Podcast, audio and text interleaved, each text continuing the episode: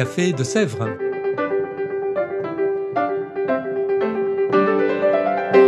Au Café de Sèvres, on discute philosophie et théologie.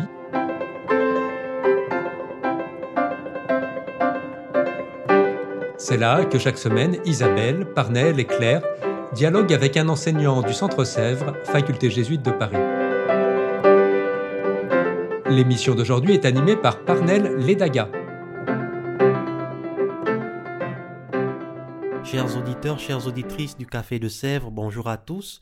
Je suis heureux de vous retrouver pour un nouveau podcast et aujourd'hui, j'ai le plaisir d'accueillir au studio avec nous Véronique Albanel. Bonjour Véronique. Bonjour Parnell. Voilà, Véronique est déjà connue, nous n'avons plus besoin de la présenter, enseignante, professeure de philosophie ici au Centre Sèvres. Voilà, elle enseigne notamment sur Anna Arendt, Albert Camus et sur la, euh, plusieurs cours et séminaires sur la philosophie politique. Aujourd'hui, avec Véronique, nous allons parler justement d'un de ses auteurs favoris, Albert Camus, et en particulier de la religion chez Albert Camus. Alors, Véronique, rapidement, pour Albert Camus, en fait, la religion, c'était quoi? Était-il d'abord, pour commencer, un croyant, un athée, un agnostique, ou je ne sais pas trop? Alors, Camus se définissait lui-même comme un croyant, mais il refusait l'étiquette d'athée donc il ne se disait pas athée, il ne voulait pas se dire athée, il disait même que ça avait quelque chose de vulgaire. Euh, il, grandit dans un milieu culturel plutôt catholique. Il, là d'ailleurs, euh, il reçoit sa première communion, il fait sa première communion. Donc, et, surtout, il s'investit énormément euh, dans un, univers chrétien dans la mesure où il fait son mémoire de DESS sur le néoplatonisme et le christianisme et les chrétiens, euh, notamment le christianisme évangélique, et de voir le rapport avec Plotin, bon, toutes ces différences entre Saint Augustin et Plotin. Et euh, il va lire les Écritures, on le sait, et même euh, à, la, fin, dans ses carnets, on, on sait qu'il lisait, alors peut-être pas les exercices spirituels eux-mêmes, mais en tout cas le récit de la vie de Saint Ignace. Donc il y a quand même quelques lieux. Voilà. voilà.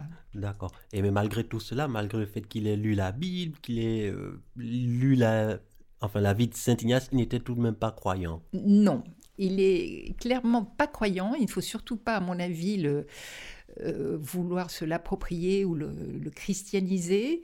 Euh, d'abord parce qu'on lui a posé la question à un moment donné, euh, juste après son, sa remise du prix Nobel en 1957, fin 1957, on lui a demandé s'il avait l'intention de se convertir et il a répondu non. Et il a après expliqué un peu pourquoi il n'avait pas cette intention.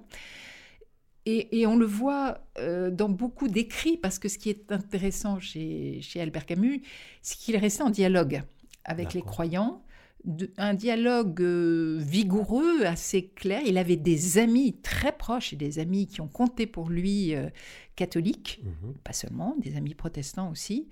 Euh, il a euh, lui-même eu un rapport très particulier avec Simone Veil, puisque c'est dans la collection Espoir chez Gallimard qu'il a édité Simone Veil, donc il a permis à Simone Veil d'être édité. Il a toujours défendu Simone Veil, il dit d'ailleurs que c'est une des deux figures qui l'ont inspiré. Euh, donc je, serais tentée de dire qu'il se laisse travailler par des questions que je ne qualifierais pas de religieuse, parce que c'est pas la religion qui lui importe. Il n'est pas religieux, c'est clair.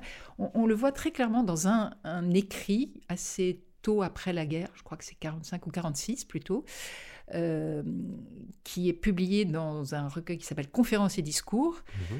Euh, qui s'appelle L'incroyant et les chrétiens. Et donc c'est une conférence qui donne à la Tour Maubourg chez les dominicains, à la demande voilà, des dominicains où, tout ce rapport avec le christianisme est euh, assez musclé, encore une fois, mais euh, fécond, et retracé, alors euh, on pourrait dire du positif au négatif, mhm.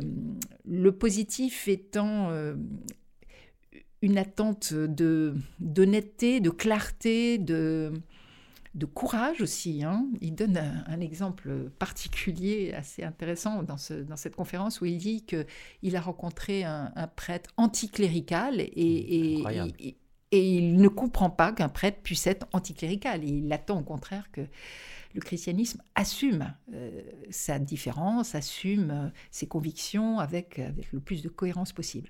Donc le positif, encore une fois, c'est surtout le Christ. Oui. Le Christ, dit-il, et pas Jésus. Hein. là aussi, c'est étrange parce qu'il ne croit pas du tout euh, en un Christ ressuscité. Il dit qu'il ne croit pas en la résurrection, qu'il ne croit pas en la vie future mais il dit clairement qu'il n'a que vénération pour le Christ. Et ça, à plusieurs reprises. la figure du Christ, elle, est, elle apparaît euh, de manière très passionnante dans une grande partie de son œuvre, hein, depuis euh, l'étranger, où, la figure de Morceau, c'est, dit-il, le Christ que nous méritons. il faudrait interroger cette formule jusqu'au premier homme, où, qui est donc son livre plutôt autobiographique paru de manière posthume en 1994, où il dit que sa mère est le Christ.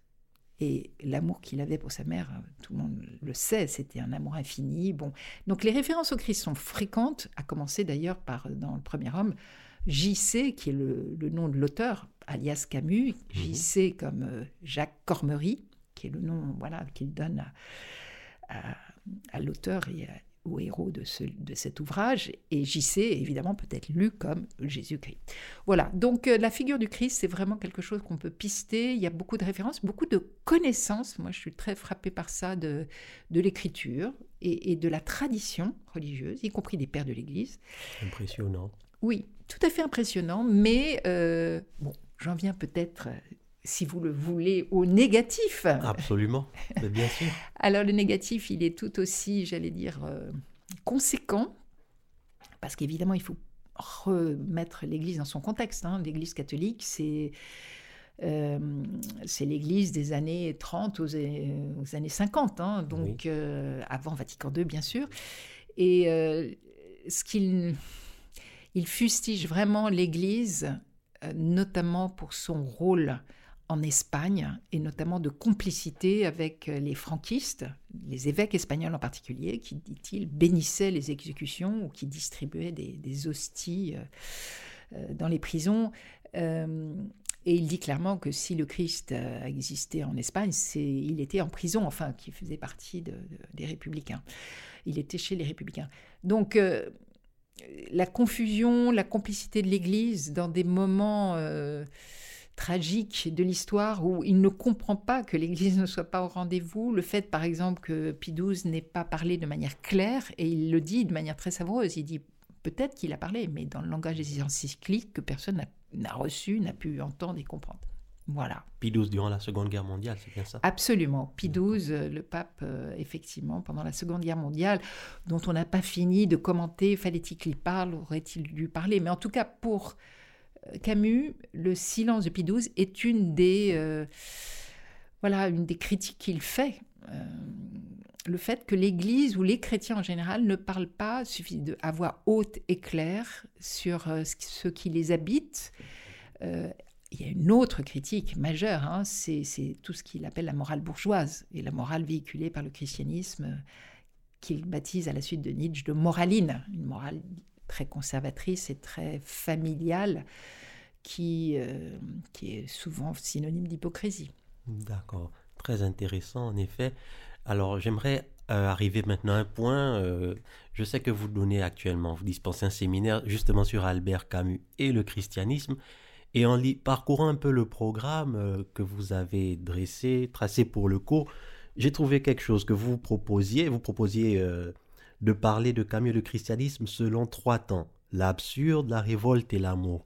Et j'aimerais vous donner l'occasion, enfin je ne vous donne pas l'occasion, mais j'aimerais que vous nous parliez à nous, vos auditeurs, euh, aux auditeurs du Café de Sèvres, de ces trois temps. Alors, ce ne sont pas les temps que j'ai choisis, c'est euh, les cycles même hein, de, euh, que Camus définit très très tôt de manière programmatique pour annoncer l'œuvre qu'il va, qu'il va développer et, il s'y tiendra de manière absolument admirable parce que très, très vite, hein, dès l'entre-deux-guerres, même avant, puisque l'étranger euh, est publié euh, dans le cadre du premier cycle, le cycle de l'absurde en 1942, mais dès les années 40, même un peu avant, il sait qu'il y a ces trois cycles. Et donc, pour reprendre rapidement, hein, chacun des cycles comporte lui-même trois types d'œuvres ou trois styles. un roman, donc dans le cycle de l'absurde, c'est l'étranger. Une œuvre dramatique, des pièces de théâtre, donc c'est Caligula et et le malentendu pour l'absurde, et puis une œuvre plus philosophique, un essai plus philosophique qui est donc euh, euh, le mythe de Sisyphe pour l'absurde. Alors ce qui est intéressant, c'est chacun des cycles euh, suppose le suivant, c'est-à-dire qu'on ne sort pas vraiment de l'absurde, mais on peut le dépasser, même on doit le dépasser, par la révolte. La révolte étant ce moment d'affirmation de la solidarité de l'homme, c'est-à-dire qu'on quitte euh, cette solitude euh, un peu négative, euh, un peu désespérée, où finalement la tentation du suicide guette voilà, l'homme confronté au, nihilisme.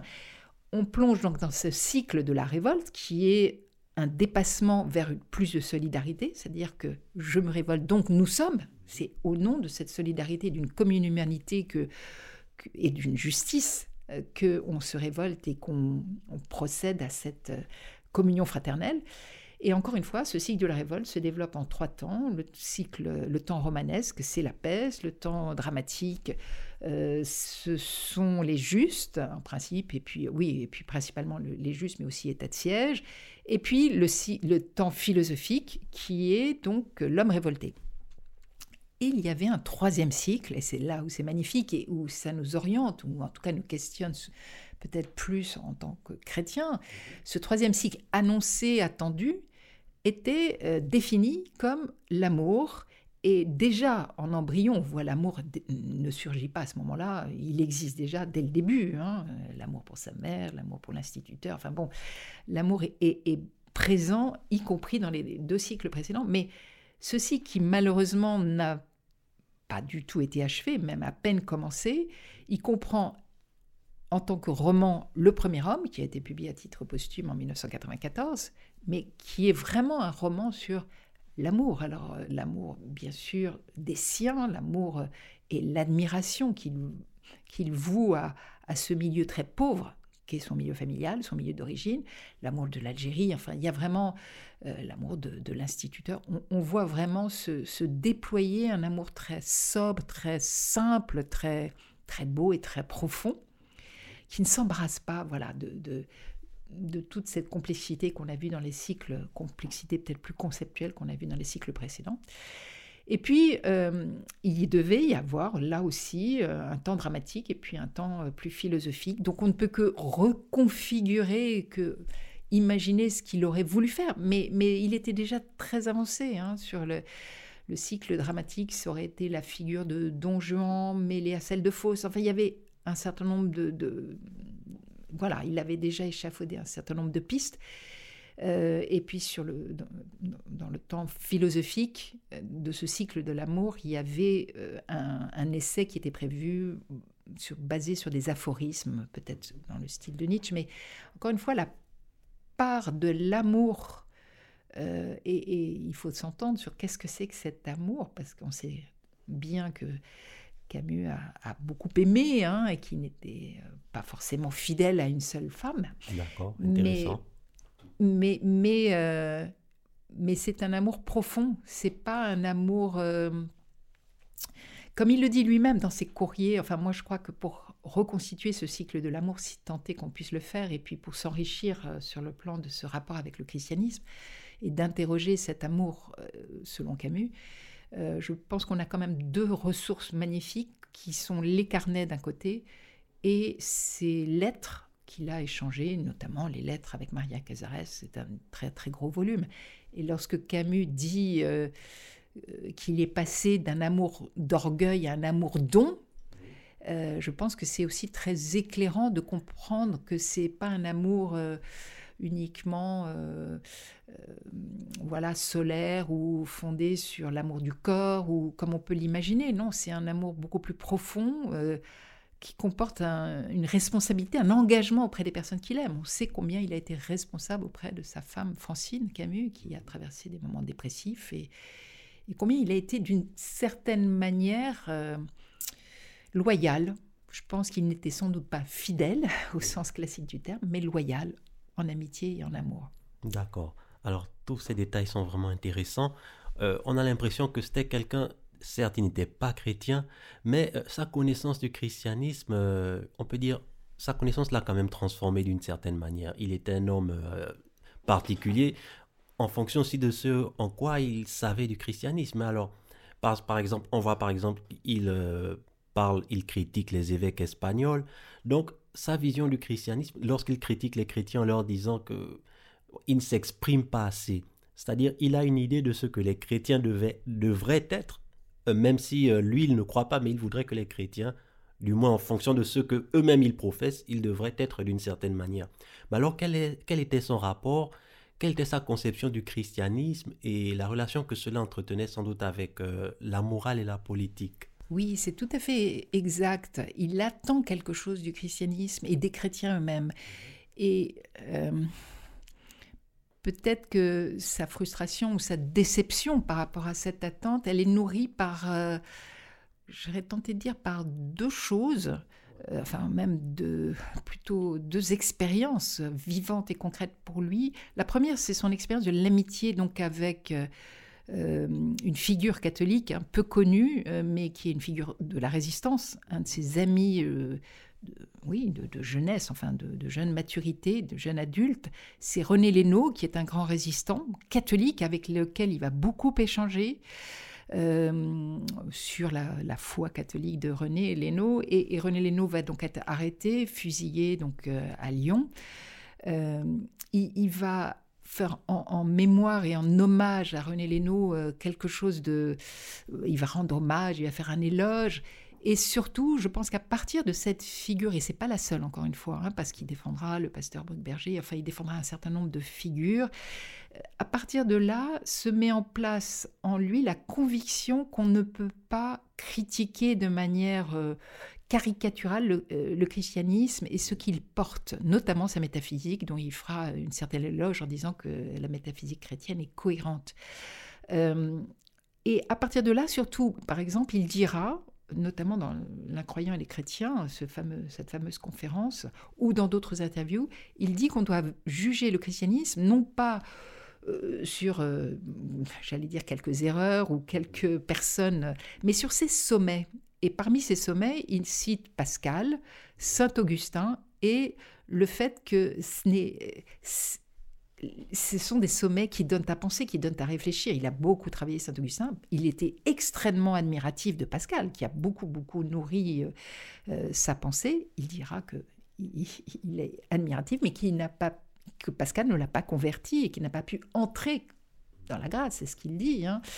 Euh, je, pense que ce qui l'a empêché d'y entrer, ou ce qui, fait qu'il n'a pas voulu y entrer, parce que je crois honnêtement que c'était une, décision de sa part de ne pas y entrer, que, je trouve, pourrait le comparer peut-être à Simone Veil, hein, euh, qui est restée sur le seuil, mais, à mon sens, c'est quelque chose de beaucoup plus décisif chez, Camus, qui remonte sans doute à sa toute jeune adolescence. Hein, c'est rapporté par... Euh, Max Paul Fouché, qui était un de ses amis à Alger, euh, il raconte qu'à 16 ans, euh, je crois à peine 16 ans, ils assistent à un accident, de c'est un tram qui écrase un jeune arabe, euh, et que l'enfant est, sans doute mort, en tout cas il, est visiblement dans le coma, probablement mort, et il s'adresse à Max Paul Fouché et, il montre le ciel avec son index et il dit, tu vois, lui, au moins, il était innocent.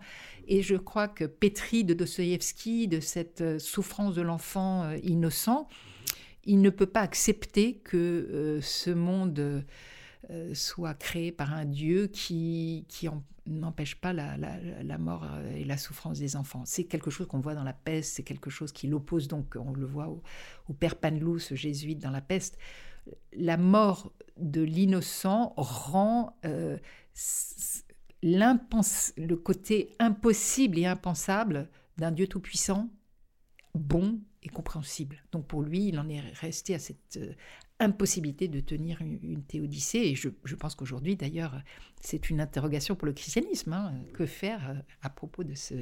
Comment on tient tout ça? Voilà, donc c'est assez résolu chez Camus, et pourtant, c'est ça qui est absolument extraordinaire, mais ça ne lui vient pas tant du christianisme. Euh, cette morale dont on parlait à l'instant, elle lui vient là encore d'une expérience vivante.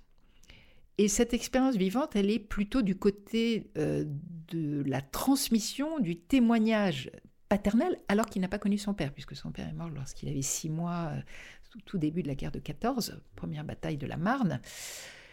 Euh, et cette première enfin, transmission d'une morale paternelle, elle se, j'allais dire, elle se résume à, deux anecdotes vraies, deux histoires vraies. Hein. L'une. Nous aimerions bien les entendre.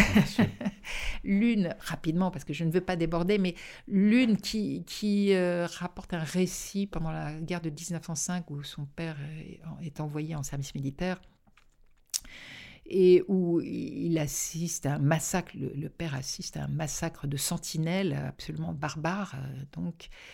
Et, là, cet homme qui est toujours posé, toujours paisible, c'est rapporté par un de ses amis, euh, instituteur aussi, dit euh, la rage qui est provoquée chez donc le père d'Albert Camus, et où il se borne à dire un homme, ça s'empêche. Et il n'en démord pas. Un homme ne peut pas tuer un homme, ça s'empêche. Alors ça, c'est la première, j'allais dire, morale de Camus, parce qu'il n'y en a pas. Elle est basée sur le refus absolu du meurtre. Refus, euh, voilà. Et il y a une deuxième anecdote qui est tout aussi centrale pour éclairer la, morale de Camus, c'est euh, le refus de la peine de mort. Et là aussi, ça vient de son père, son père qui assiste à, une exécution par guillotine, donc à Alger, euh, où il y va d'ailleurs non pas par curiosité, mais parce qu'il n'est pas du tout contre la peine de mort à ce moment-là, parce que l'individu qui est un ouvrier agricole a tué des enfants, enfin bon, c'est aussi une affaire assez sordide. Mais quand il revient de l'exécution, le père est pâle, livide, il ne dit pas un mot, il vomit toute la nuit, il est malade, et Camus en tire cette puissante euh, condamnation de la peine de mort. Voilà, on, le voit dans ses réflexions sur la guillotine, on le voit dans l'étranger, on le voit là aussi, c'est un leitmotiv, euh, une constante. Donc c'est une morale qui, qui est belle, qui est euh, le refus de la haine, le refus du meurtre, le refus de légitimer la violence. Ça, c'est magnifique aussi, parce qu'il dit que parfois la violence est inévitable. Hein. Il a été pacifiste, mais il ne l'a plus été à un certain stade. Il est entré dans la résistance, mais il dit parfois on ne peut pas éviter la violence, mais la violence n'est jamais justifiable ou légitime. Et ça, c'est beau. D'accord. Alors c'est un sujet vraiment passionnant. Nous pourrions en discuter pendant des heures. Malheureusement, le temps nous est compté. Il va falloir rendre l'antenne. Alors, je voulais vous remercier vraiment euh, infiniment, Véronique. Merci d'avoir accepté notre invitation et de nous avoir parlé du christianisme chez Albert Camus. Merci à vous, Parnell. Alors, quant à vous tous, chers auditeurs et auditrices du Café de Sèvres, nous nous donnons rendez-vous dans deux semaines. D'ici là, portez-vous bien. À très bientôt. Au revoir.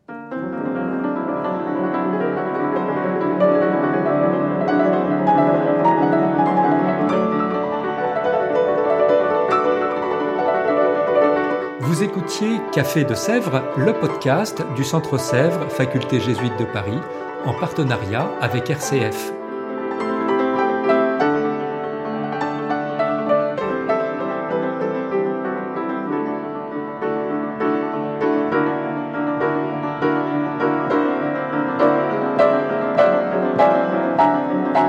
Pour ne rater aucun épisode, abonnez-vous sur votre application préférée Spotify, Deezer, Apple Podcast ou Google Podcast.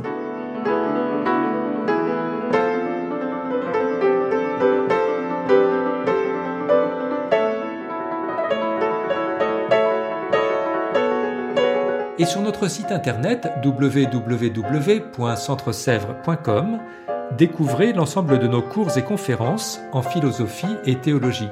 À bientôt!